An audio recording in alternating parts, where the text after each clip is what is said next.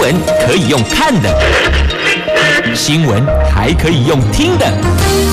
亲切的早安问候，专业的新闻分享，欢迎加入美英主持的 News Online，说新闻给你听。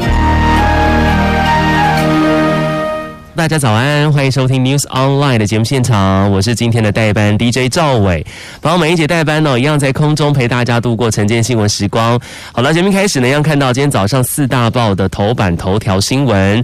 首先呢，今天联合报呢跟苹果日报都是跟疫情相关的新闻哦。联合报呢提到了这个两个礼拜啊，增加了千万的病例。你要知道，现在疫情非常的严重哦，全球确诊数突破了一亿人次。苹果日报的头条呢写到的是。咱们台湾的封禁要持续的延长，那同时双铁呢在下个月也要来祭出这个禁食的规定哈。那另外呢，《自由时报》提到的是。政府骨干网络遭到攻击，光是上个月呢，将近了十万件哦。那机关非核心的业务系统，难道也成了骇客的目标了吗？另外看到《中国时报》的头版头提到的是中火厨艺不拆啊，蓝营轰打假球。好，那一开始呢，先带你看到这个疫情相关的消息哦，来自今天的是《苹果日日报》的头版头条新闻，咱们台湾的国内的疫情状况。目前呢，我们持续要做封禁哦，那延长到二月底哦。那另外双铁呢打。算在下个月要来祭出禁食的规定了。咱们阿中部长提到了，现在疫情很严峻哦，秋冬专案持续到下个月月底。目前呢，这疫情是非常的严重哈。那确诊人数呢，在全球突破了一亿大关哦。那我国中央流行疫情指挥中心呢，昨天有宣布了，包括限制非本国籍人人士入境。那另外呢，入境的人居家检疫呢是一人一户等措施哦，都是延长到下个月底的。那之后呢，会再评估是否会。持续。另外看到呢，交通部的部分呢，也初步的规划双铁下个月开始呢，要再次的停售便当，同时在车上是禁止饮食的。那这个规定呢，最快今天会拍板。那专家就说了哈，这国际疫情呢，现在很险峻呢，而且国内群聚感染是有待观察，所以有必要呢，要更加严格去做这个防疫的措施。好，那赵伟这边也带您就是关心一下目前呢，我们台湾国内的防疫的最新的规定哈。那指挥中心呢，上个月开始有实施了秋冬防疫专案嘛，有要求了八大公共场所这室内必须要强制戴口罩，同时入境的人呢要检附登机前三天内的这个核酸检测阴性证明。那另外呢，这个月开始哦，要进一步。限缩非本国籍人士的入境哦，那在这个月的十五号开始呢，也要求这个入境旅客原则上呢要入住集中检疫所或是防疫旅旅宿哈。那如果在这个住家做这个居家检疫的话呢，是必须一人一户的，这是目前的一个新的规定。那接下来呢，值得关心的就是下个月要过年了嘛，对不对？春节要到了，那返国人潮持续的涌入哦。阿中部长有说呢，目前大概是有四点五万多人做居家检疫，那预估今天、明天呢会达到最高峰是五万多人哦。那桃园机场公司也说呢，这个旅外的国人。那为了配合十四天检疫而提前返国，预估呢，原定这个春节的疏运期间旅客的这个运量呢，相较于去年同期减少了很多，百分之九十九哦。那每天旅客约五百人次，那疏运期间呢也没有增开加班机。好，所以接下来这是一个大的挑战哈，就是因为很多人会返回台湾返国过年呢。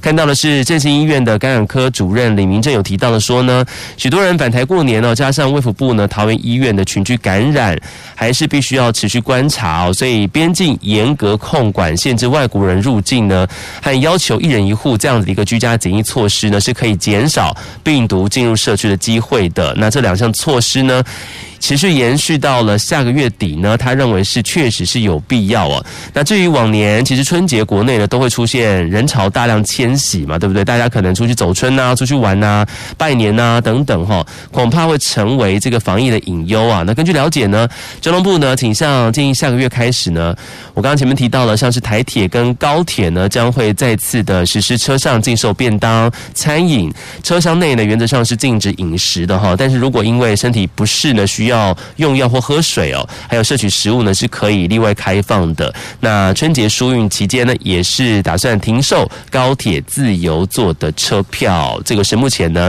台湾在防疫的最新的状况哈。那另外报纸你有提到了说，其实像一些大卖场啊，已经决定要再次提升了防疫的规格了。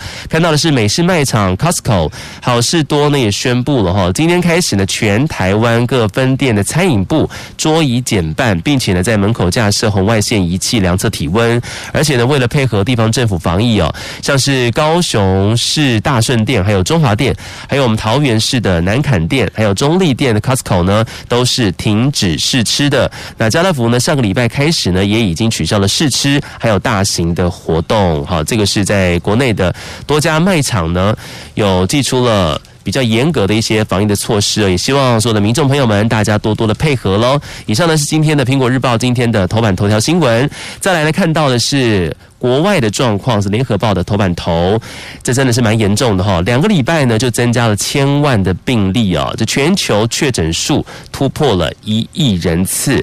那联合报的头版的照片呢，这是在国外的一个状况，哇，好多人呐挤在一起排队啊，做什么呢？就是塞尔维亚人啊排队打疫苗。他们在二十五号呢，在首都贝尔格勒排队，非常多的人呢。那同时呢，联合报的版面呢，又做了一个。全球地图的图表，哈，这是 COVID-19 的确诊人数破了一亿人次。那目前疫苗持续在赶进度当中。这个感染的速度其实真的非常快哦，甚至报道当中有提到了，目前的速度是两周内呢增加了大概是一千万人次确诊，那这个死亡病例呢已经超过了两百一十五万人，这意味着什么呢？就是全球你知道吗？有七十六点七亿人口当中，目前呢至少有百分之一点三的人都确诊感染到了 COVID-19 啊，就全球疫情再次的升温了，所以现在呢疫苗赶进度非常的重要。看到是前疾管局长苏益仁，他有提到说呢，其实未来一个月呢将会遇到像是我们台湾的过，年还有国内的本土、境外疫情持续哦。那他说不能够蜡烛两头烧，防疫挑战太大。他说我们的这个呃锁国延长到了三月底，他觉得是比较安全的。那振兴医院感染科主任呢李明正，他也认同这样的一个说法哈。这国际疫情呢比去年还要严重，那国内群聚事件呢还在观察期。那如果这个时候开放的话，恐怕会形成内忧外患的局面哈。那孙玉然也认为说，这个开国门的关键就是疫苗了。国内疫苗呢一旦是比较晚开打的话，就可能会锁国时间会更久哈。那目前呢可以仰赖的是国际积极接种疫苗，预计四月全球疫情呢会和缓。啊，是国际积极接种疫苗，然后国内的即使没有疫苗的话，他说门呢可以半开，让有接种疫苗的外国人入境。哈，当然这个是苏玉仁他的说法。那李明正他也预估说呢，六月全球病例呢可能会往下滑，建议呢到时候会开放会比较妥当。哈，不同专家有不同的一个看法，但现在呢，真的的确要有赖疫苗哈，这个开发的速度呢可能要加快才行。接下来你看到的是早上报纸的头版头条新闻。我们刚刚看完了《苹果日报》跟《联合报》，接下来关心的这个是《中国时报》。《中国时报》呢提到的是哦，关于中火台中的火力发电，他说厨艺呢不拆哦，蓝营轰说是不是打假球呢？好，来看一下详细的新闻内容哦。这是为了降低空污冲击哦，二零二二的九合一选情危机哦。那《中国时报》提到说呢，立法院副院长蔡其昌呢，率中彰县市八位的绿营立委抛出了中火燃煤机组厨艺不拆除这样的一个主张，点名台中市长卢秀燕呢放下政治算计哦，要共同让燃煤退场。对这件事情呢，国民党党主席张启成也抨击说，民进党呢如果要顺应民意呢，请先允诺汰除四部老旧燃煤机组。他说，否则厨艺不拆除就是舍近求远，是打。假球，好，事实上呢，这个台中的空屋的问题一直以来都是台中非常关心哦，像是中火燃煤啊、空污议题等等。那同时呢，这样也是目前的现任台中市长卢秀燕，她在过去二零一八年的胜选关键哦。那面对了台中市府要求哦，汰除燃煤机组，那立法院副院长蔡其昌他也说呢，他认为哦，每完成一部燃气机组商转，他说应该要让燃煤机组继续运转两年，在除意不拆除。就像说呢，他说是家里有电，但是也要留一点蜡烛哦，至少没电的时候呢是可以备用的。所以蔡其昌他强调说呢，卢秀燕主张啊，燃煤机组除役。台电呢，则是认为说是要留着备用，所以呢，导致了燃气机组卡关，所以他才提出了除役不拆除这样子的一个方案呢。他特别说，他说这个不是市长前哨战，他也呼吁呢，台中市长卢秀燕放下政治算计啊，别让燃煤烧下去。那绿营的委员黄国书呢等人也炮轰说，别让这个燃煤是无法退场。但这样的一个说法呢，国民党党主席江启臣是批评说啊，这个是以气换煤。却继续买煤，做这样的一个说法呢，是相当的模糊的。好，看来在这个议题上面呢，其实蓝绿双方阵营的看法是很不同的。像是蓝营的委员就提案说，来三台电一百五十亿的购煤预算。这是今天的《中国时报》的头版头条。再来看到是自由时报的头版头条，来看一下政府骨干网路遭到攻击哦，光是上个月将近了有十万笔之多。在行政院呢最新一期的资安的月报有披露说，其实从去年十二月呢，政府骨干网路威胁情资将近十万件呢。然后达到近两年来的最高，那其中有四成的情资呢，还是必须要进一步来调查分析的。那行政院资安处的处长简宏伟他说，正在聚焦分析，还是必须要调查类这样的一个情资哈。那必须了解说这是什么，会不会是新样态的攻击，或是大规模攻击的前奏呢？目前还需要去查一下。那我国呢，建置这个国家级的资安联防体系哦。行政院呢，这个月中旬有公布了，就是去年十二月的这个资通安全月报统计。那在事前联防监控的部分呢，十二月政府呢领域回传之骨干网路。威胁情资呢，单月数量达到将近两年来的最高，然后总共有九万九千两百九十三件哦。那资安监控情资的前三名的威胁种类，分别是尚调查类占百分之四十，然后入侵攻击类呢是占百分之二十三，还有扫描刺探类占百分之十八。现在呢就怕说是不是成为是新样态或是大规模攻击的前奏哈？这部分要小心的来应对哈。事实上，现在资安呢不光只在政府部门。门啊，其实现在民间的企业啊，要特别的注意哈，因为一不小心呢，你被骇客攻击或是勒索，可能会导致整个企业或集团体的重大的损失哦，所以这个不得不防哦。以上呢是自由时报今天的头版头条新闻，再来带你看到的是。同一个版面的新闻，好，除了我们现在呢疫情期间呢，大家要持续关心的是 COVID-19 的一个状况，持续做好防疫的措施。现在呢，流感大家要多加注意哦。自由时报的头版版面提到了公费流感的疫苗，从三十号开始呢开放全民来接种。好，接下来我们就知道下个月要过春节了，过年了，对不对？恐怕是秋冬流感的高峰啊。呃，为了提高民众流感的防御能力，也避免跟 COVID-19 哦这个肺炎。是双重压垮医疗的能量。那卫福部呢，部长陈时中昨天有宣布了，已经追加了四十一万剂的公费流感疫苗。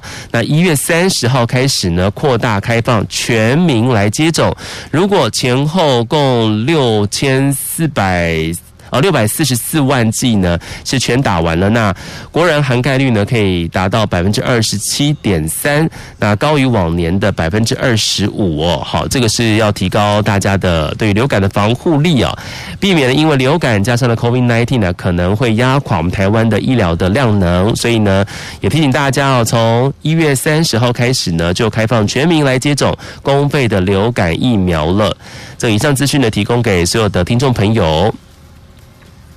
好，那另外看到是自主健康管理的人呢，是可以等期满之后呢再行接种的。好，那符合公费对象呢，应该是要尽快来接种哦，否则万一有 COVID-19 的疫情呢，可能因为症状难辨而被隔离，将会增加医疗的负担呢。不过，考量这接种后哦，这少数人会有发烧或者肌肉酸痛的反应哦，所以不容易呢跟其他感染来分辨哦，所以建议呢，如果你是自主健康管理的人，是可以等期满之后再接种是比较保险的。这是今天。包括了《自由时报》还有各大报纸呢，都有提到的关于这个接种公费流感疫呃疫苗的这个消息。好，再来带你看到的这个是中国时报的头版版面，疫情很严峻哈，这观光业呢是坐困黑暗的隧道哈。今年来台湾的旅客恐怕会低于百万，甚至更惨。其实这个是全球都是观光受挫哈，是可以想象的。那 COVID-19 呢，包括让像是航空啊、旅游业呢都成为重灾户。交通部呢观光局统计呢。二零二零年去年来台湾的国际旅客人数只有一百三十七点七万人次，相较于前年是减少了百分之八十八。这个也创下了四十一年来的新低纪录。不过呢，观光局他说，这个疫情呢目前是无法乐观的，所以预估今年二零二一年来台旅客将会更少，可能不超过一百万人次。那疫情中心的指挥官阿中部长呢，昨天有强调说呢，因为全球确诊人数呢已经破亿人次的关卡了，所以疫情很严重啊。那国内紧缩边境呢将会一直持续下去。那对于这国内的观光来说，当。当然是目前是并不乐观的哈。在去年的一百三十七万人次呢，光是第一季就占了一百万哈。那目前呢，航空业是要求生存呢，全力是要什么呢？是拼货运的需求，要稍微转型一下才能够营运的。好，那现在呢，变种病毒也是持续的威胁哦。现在边境紧缩，恐怕会持续下去哦。所以观光业呢，按照这个新闻标题的说法，是坐困黑暗的隧道。接下来带你看到的是一样是跟疫情相关的新闻，来自《苹果日报》来看关一下关心一下呢，这个我们台湾的一个疫情状况哈。好，这个中央流行疫情指挥中心呢，昨天有公布了新增了一个 COVID-19 的境外移入的个案哦。那咱们台湾呢是本土连两天是加零，那境外呢是增加了一例哦。那目前在桃园医院的隔离呢是增加到了三千两百六十二人，其中两二十三名呢是需要协寻者哈，只剩下一个人是还在寻找当中，这是目前最新的一个进度状况。好，接下来看到的这个是。苹果日报在 A two 版面的新闻哈，来看一下，咱们桃园呢医护染疫呢，现在用薪水来去支持他们哈，要发十万的补偿金哈。好，我们知道呢，台湾医院的疫情扩大之后，其实各界力挺啊，站在第一线的医护人员哈。但是之前有护理师啊，在脸书抱怨公社发文，他说：“他说其实我们也是在帮病患跟死神拔河。他说希望呢各大医院高层，他说别再只会说加油或辛苦了。”能不能用多一点的薪水来鼓励我们呢？好，这个话呢，咱们的台湾市长郑文灿市长有听到了。昨天实际呢力挺哦，那现在呢，如果医师人员呢因为医疗照顾而确诊。那桃园市呢会发给慰问补偿金十万块钱。那如果因此居家隔离的话呢，每个人是发三万元的补偿慰问金哦。那咱们阿中部长呢也说，这个支援防疫的医护哦，其实每班呢都有一万元的津贴。光是去年呢就发了有二十四亿多元哦，其中有十五亿多元都是发给护理人员的。所以透过这样的一个薪水薪资呢，实际上呢来去力挺第一线的守护我们健康的所有的医护人员哈，这个医护津贴呢，光是去年就发了有二十四亿元之多。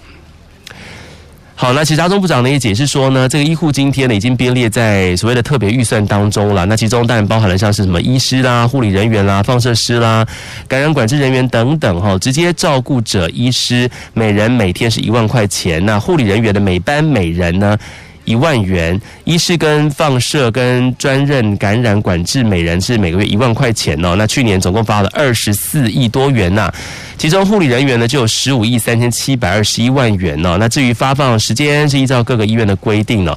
以桃园医院来说好了，是每个月的一号发放前一个月的津贴。那桃园医院呢？当中爆出了这个感染之后，其实不少的患者就转到了临近的医院了。有基层的医师有反映说，这个物资不够哦。咱们的啊，这个郑文灿市长呢就有说到了，桃园有呃八百多家的诊所，四千多名医师呢已经调度了二点五万个 N 九五的口罩，还有两万件的防护衣。后续呢还有十二万个口罩及防护衣呢会陆续送到了各诊所。那因为桃园居家隔离人数很多，破千了，所以隔离者呢是满十四天之后。呢，要进行裁剪，会分配到全桃园市呢十六个裁剪站。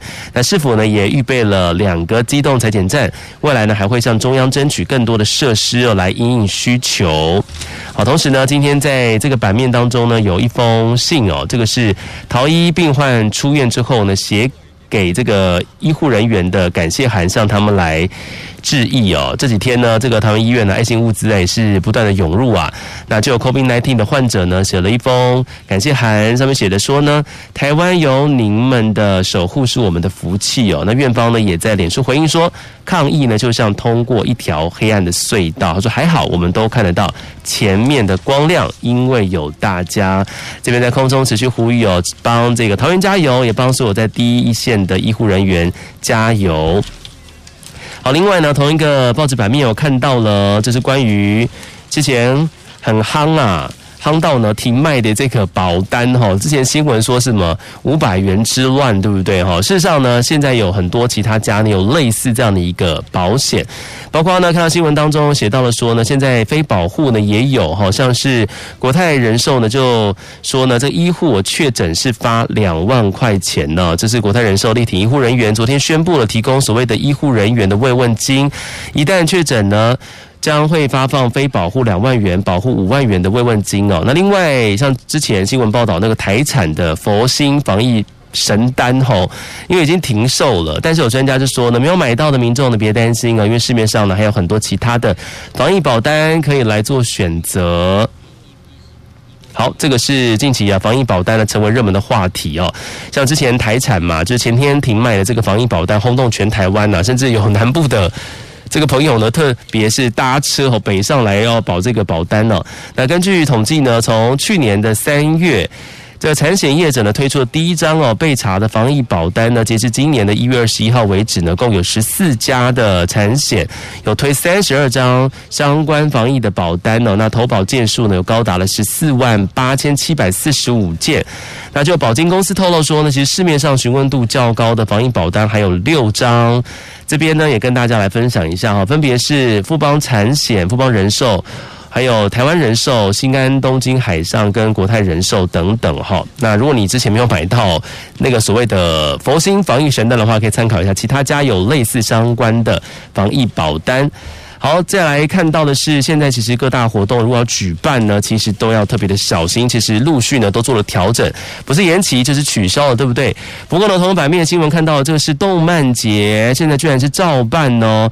但是呢，做了一些相关的规定哦，比如说首度是禁止夜排强买。目前国内疫情很紧张哦，分别在明天还有下个礼拜四要登场的是台北国际电玩展，还有台北国际动漫节。主办单位呢昨天宣布将会如期举行哦，他们并没有要取消哦。那除了依照政府防疫标准办理防疫措施，会场呢都会实施人流控管，场内达到一定人数呢就只出不进哦。那动漫节呢更是第一次禁止这个动漫迷啊。这个漏夜排队哦，或者是抢购签名资资格，还有特惠的商品等等。好，这是台北市电脑工会说，这电玩展的明天如期登场。除了落实实名制进场呢，那维持社交距离哦，那场内人数上限从一点二万人紧缩到八千人。考量电玩迷呢，恐怕会有疑虑而不愿意前往。今年的门票呢，不管有没有使用，都能够在明年的电玩展来使用。好，那虽然呢，从一点二万人紧缩到八千人，但是你要想八千人在这个室内的场馆，人也是非常多哈，所以这相关的防疫的措施一定要非常的严格，不然就很容易就成为防疫上的破口了。这边也把这个资讯提供给大家来参考。在动漫节呢，照办呢，并没有取消。那至于说动漫迷要不要去呢？我觉得大家还是审慎的去考量、考虑一下哈，自己的健康防疫呢。我希望还是放在最前面哦，这个才是最重要的哈。这是今天呢，《苹果日报》的 A two 版面的新闻消息。接下来带你看到的是今天《苹果日报》的新闻消息。同时，今天像是《自由时报》你有提到的，很关心目前美国的新任总统拜登，他对于中国的态度如何呢？新闻报道的标题就写到，目前定调是哦，他不当中国的恶行帮凶，拜登要来全面系统性的来抗中哦。好，我们知道呢，现在大家全球都在关注说，美国的新总统拜登呢，他是否会延续就是前朝政府川普政府他的抗中的态度，是备受大家关注的。那白宫跟国务院呢，礼拜一哦相继宣示对中的政策。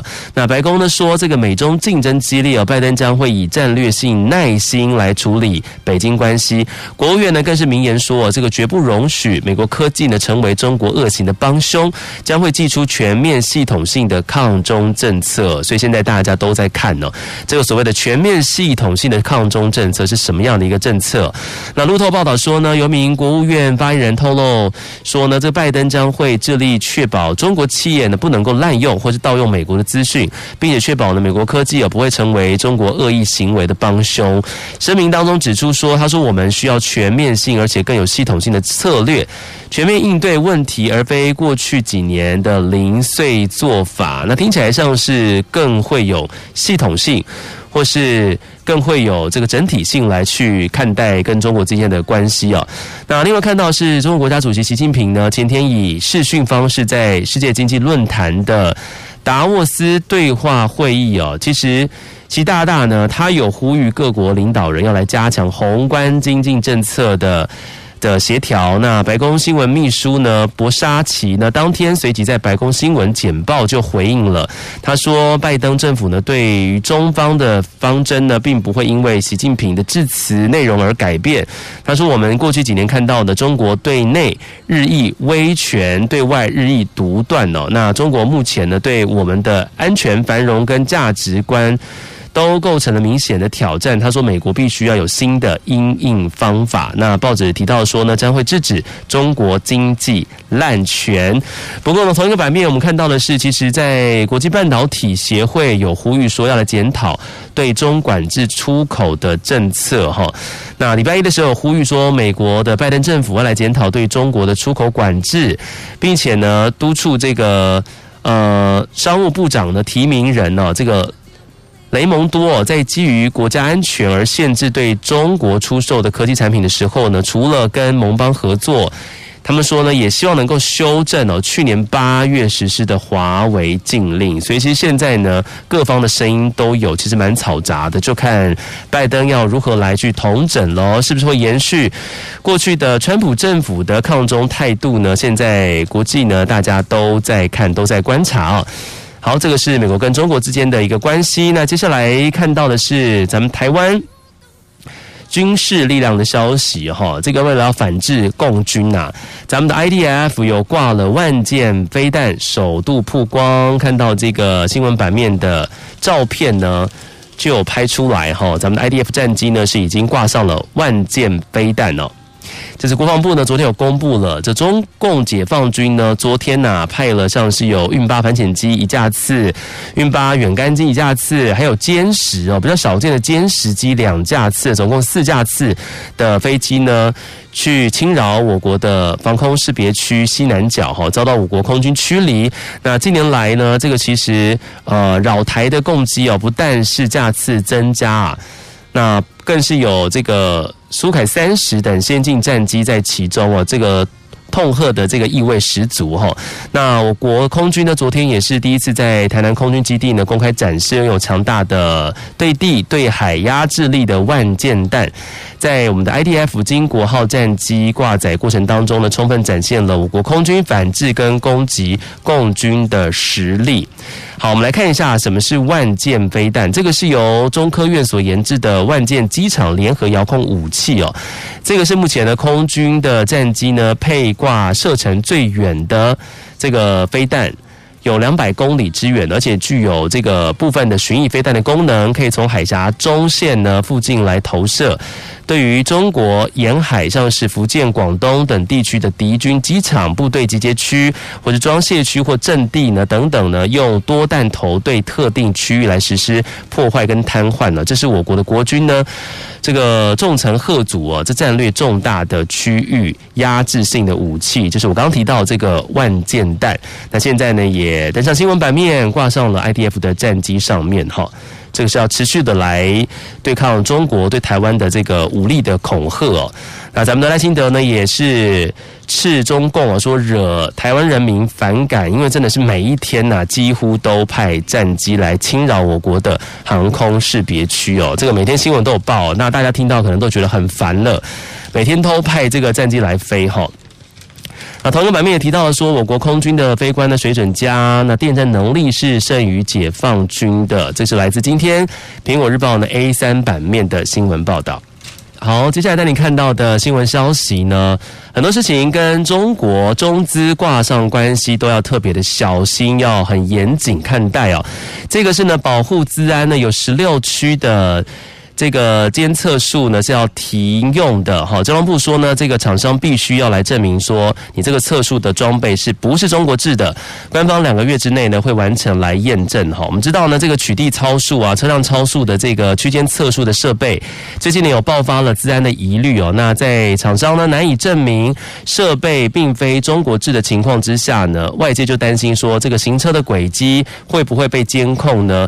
交通部长林佳龙昨天拍板呢，说厂商如果你没有办法证明啊，你的产地并非是中国，并且要来签这个切结零组件也非中国制，那设备呢就必须要来先下架哈。那交通部呢所辖建置地点呢，必须在两个月内委托第三公证单位来成立验证小组，通过验证之前呢，这个取缔测速的这个区间测速的设备呢是要暂停来使用的，即日开始呢就不会再补助设置区间测速设备了哈。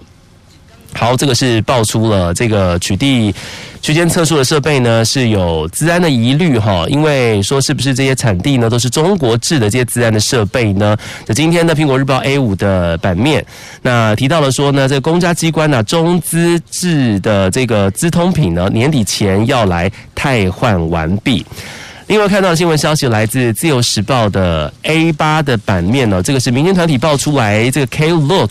因为用过呢，这个网络旅游的平台哦，说是中资要来吁呼吁哦，说开罚来撤资哦。那陆委会呢也说呢，就是没有开放中资经营旅行社。那观光局说呢，这个股权是属于侨外资。好，这个是来自公民团体呢，经济民主联合呢，昨天在立法院召开记者会哦，指出呢，这个旅游平台呢，台湾 Klook 客路。是由中国深圳客路公司违法来台湾设立的中资旅行社，向观光局登记的客游天下旅行社有限公司呢，虽然是侨外资哦，但是检视深圳客路的持股结构呢，背后资金是来自中共党政高层哦。这 Klook 的平台呢，掌握了我们台湾大量的消费者的个资啊。近年来呢，更与台南市、屏东县政府呢签订合作意向书，所以他们呼。呼吁呢，经济部应该要立刻依法来开罚哦，然后来撤资。如果会强调说呢，政府是没有开放中资来台湾经营旅行社哦。那如果这 Klook、易游网等公司经查呢是中资违法绕道来台湾投资的话呢，将会由经济部呢依照两岸条例第七十三条、第九十三条之一等规定来裁处，并且来撤销许可。现在来赶快查一下，说这 Klook 呢背后是不是是中资在？操控的呢？好，这个今天也登上了《自由时报》的 A 八的财经新闻的版面。接下来带你看到是今天早上报纸的财经新闻消息。好，咱们台湾的半导体呢，真的非常强哦，全球都要依赖哈。即使中国威吓呢。好，这个是不是一个共同的危机呢？哈，来看一下，根据彭博的报道呢，台湾在全球经济当中的角色呢是不能被轻忽的哈。直到近来呢，我们知道车用晶片呐大缺货，台湾呢受到全球瞩目，那重要性呢是大到无法忽视哦。全球领导人也意识到了，其实他们有多依赖台湾这个民主之岛，但是因为呢中国对台湾的威胁，全球对台湾半导体的依赖程度已经达到了危险的地步了吗？彭博怎么说呢？他说，全球半导体呢供应链存在瓶颈，那美国、日本跟中国呢自力更生计划呢是具有急迫性的。这是彭博呢礼拜一有看出了全球危险地依赖台湾半导体这样的一个文章哦，有特别指出呢，包括了美国、欧洲、日本的汽车制造商哦，请求台湾。和台积电来援助哦，所以凸显了台积电啊，咱们的护国神山呐，这样的一个晶片制造技术，已经在已经让这个台湾呢，在现在全世界当中呢，获得了政治跟经济的影响力哦。而在美中科技呢对峙不可能和缓的时候呢，那因为中国持续威胁台湾嘛，那台湾在半导体的领域的支配力呢，也代表了全球供应链存在的瓶颈，使得美国、日本跟中国推动半导体呢，他们要自力更生的计划呢，变得更加具有急迫性了。好，那报道当中有提到说呢，其实美国在晶片设计有跟电子软体工具方面呢具有支配地位。那和商艾斯摩尔呢垄断了顶尖半导体制造设备市场。日本呢是设备、化学品跟晶圆的主要供应国，但是在先进制程上面呢，台积电的地位是越来越难以撼动了，并且协助台湾呢打造了一个围绕台积电的半导体的生态系统。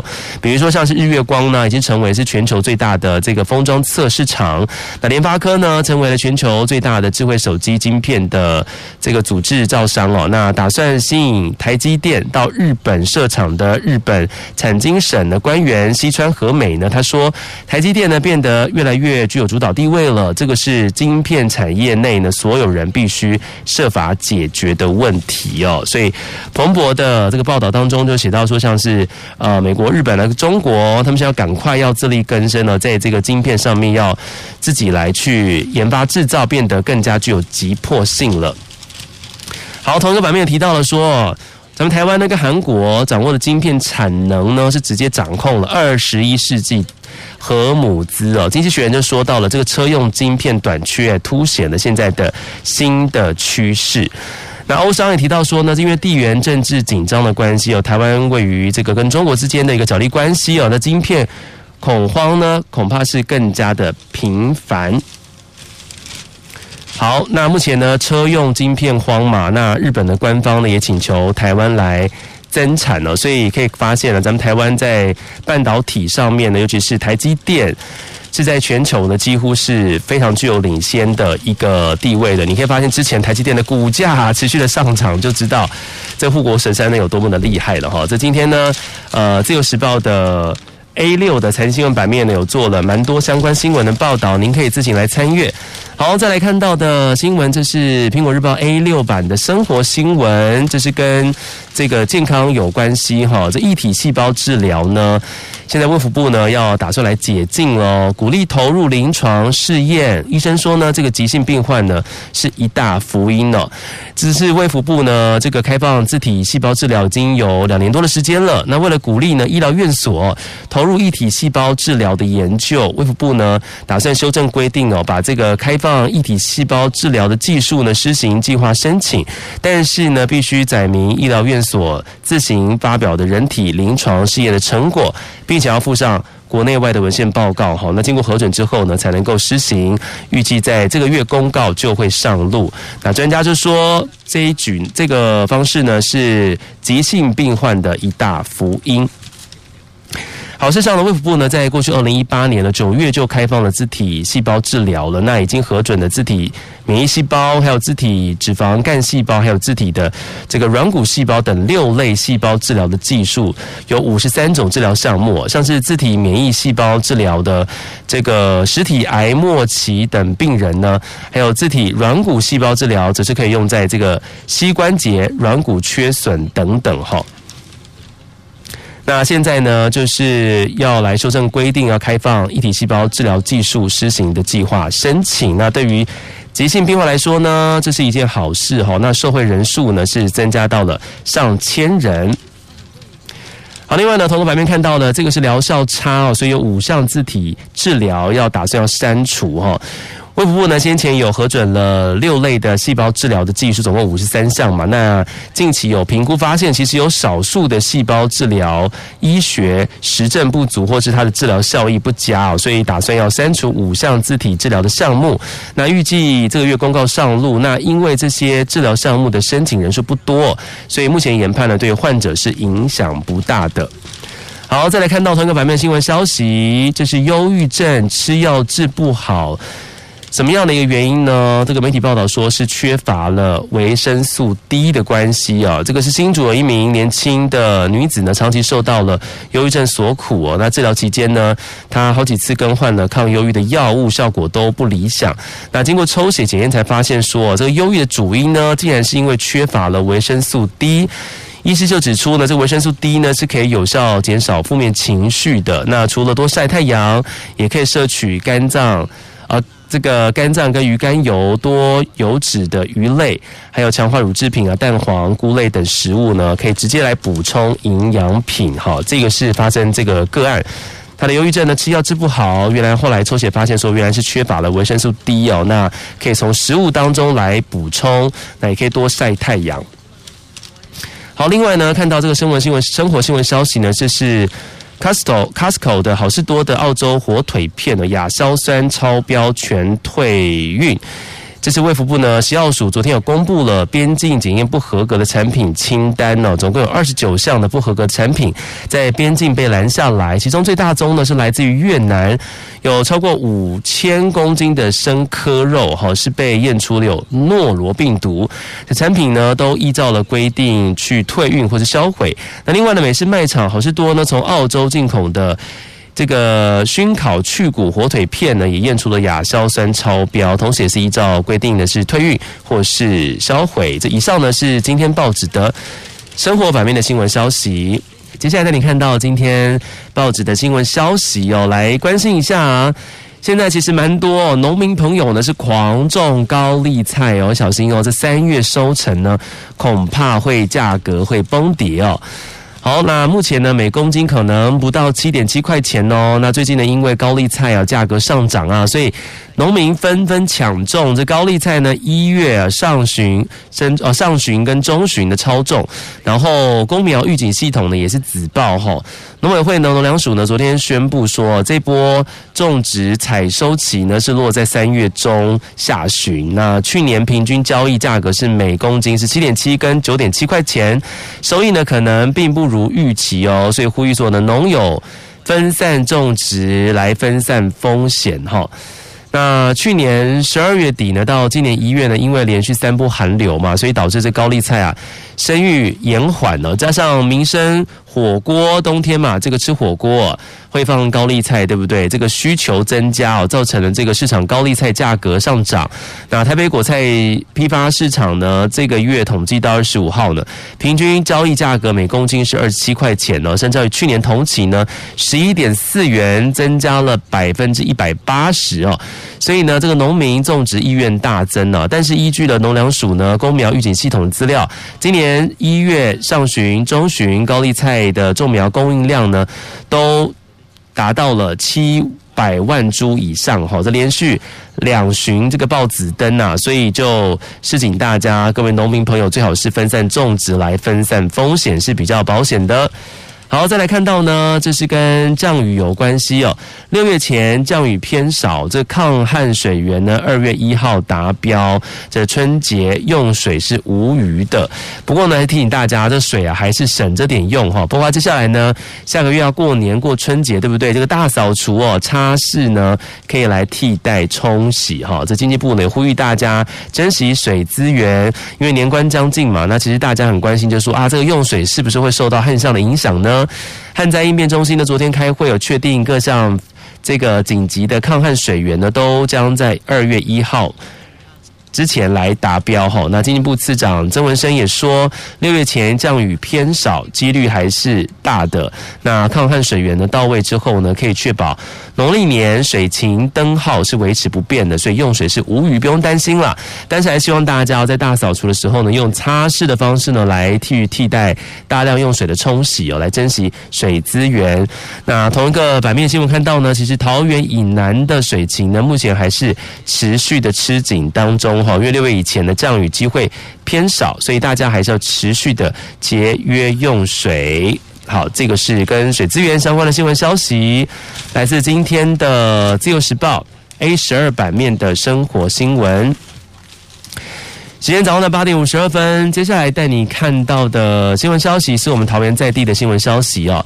我们知道这个次的疫情呢，重创了传统市场嘛，因为有些确诊者过去公布了他们的足迹，有到过一些呃桃园在地的，像是呃大南市场那边哈，像有些商这个摊商呢，现在呢都改成是外送了，的确会影响到传统市场的生意哦。包括了小英总统呢，也是致电关切哦，他们的呃郑文灿市长呢说，这个防疫高峰期。过后呢，将会提这个传统市场的振兴计划。好，这个是这一次呢，传统市场因为一些确诊者他们的路径关系经过或者去过呢，造成呢大家可能心里多少些恐慌哦，就不敢去这些传统市场消费了。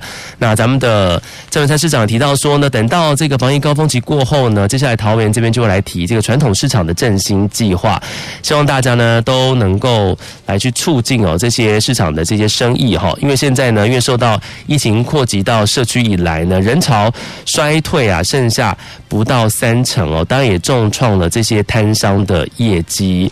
好，这个是之后后续的防疫跟振兴相关的计划。接下来你看到的是今天报纸的国际新闻消息，来自美国。好，我们来看一下，美国总统拜登呢签署了买美国美国货的行政命令。哈，他计划呢把这个六十五辆的。联邦公务车啊，全部换成是美国的国产电动车。这是美国总统拜登呢，他新官上任啊。任满一周呢，已经签署了有三十三项的行政命令哦，这个范围其实蛮广的，包括有抗议啦、经济、环保等等哦，很多呢其实都推翻了前总统川普的政策。但前天呢签下的行政命令呢，是呼应川普的买美国货这样的一个政策，要加强政府呢来采购美国制的产品，来确保本土制造业的工作机会跟竞争力。那拜登呢，他更是说要把这个大概是六十五万辆这么多的联邦政府的。公务车呢要换成美国制造、美国工人生产的电动车，这个是他最新提出来的一个行政命令哦。但是呢，部分被打脸了，怎么说呢？因为他提倡这个买美国货，这个拜登呢却被媒体报道说被抓包，他手上戴的手表是什么呢？不是美国货，是非常名贵的劳力士手表。这被眼尖的媒体发现说，原来他手上戴的是价值将近二十万台币的瑞士制的劳力士表。纽约时报就指出呢，这个拜登呢其实他不够谨慎哈，那跟这个。近数十年来啊，不包括川普在内的每位总统戴的平民手表的价格是相距甚远。媒体甚至报道说呢，算一下哈，这个拜登手上的这个 Rolex 劳力士的腕表呢，是属于经典系列的 Day Just 哈，这价值超过了七千美元，折合台币呢是十九点六万台币哦。那但事实上呢，这个我觉得不是一个非常严重的事情哈，因为其实。呃，拜登他也并不是第一个戴劳力士的美国总统哈，包括像是过去的艾森豪啦、雷根，对于劳力士呢都是情有独钟哈。不过呢，这个算是花边新闻呢，也上了。新闻媒体哈，算是有点打脸拜登呢。他这个大大提倡的这个买美国货，那其实，在宣布这个政策的时候呢，给媒体拍啊，是不是手表要先换一下，换成是美国制的手表哈？像被媒体抓包，带来是非常昂贵的劳力士手表，价值将近哇二十万台币，瑞士制的手表，今天也登上了。国际新闻的媒体版面，这边要感谢大家今天早上的空中收听喽。明天美英姐就会回来节目现场，持续在空中陪大家 News Online。我是赵伟，祝福大家今天有个愉快的一天。我们下次再见喽，拜拜。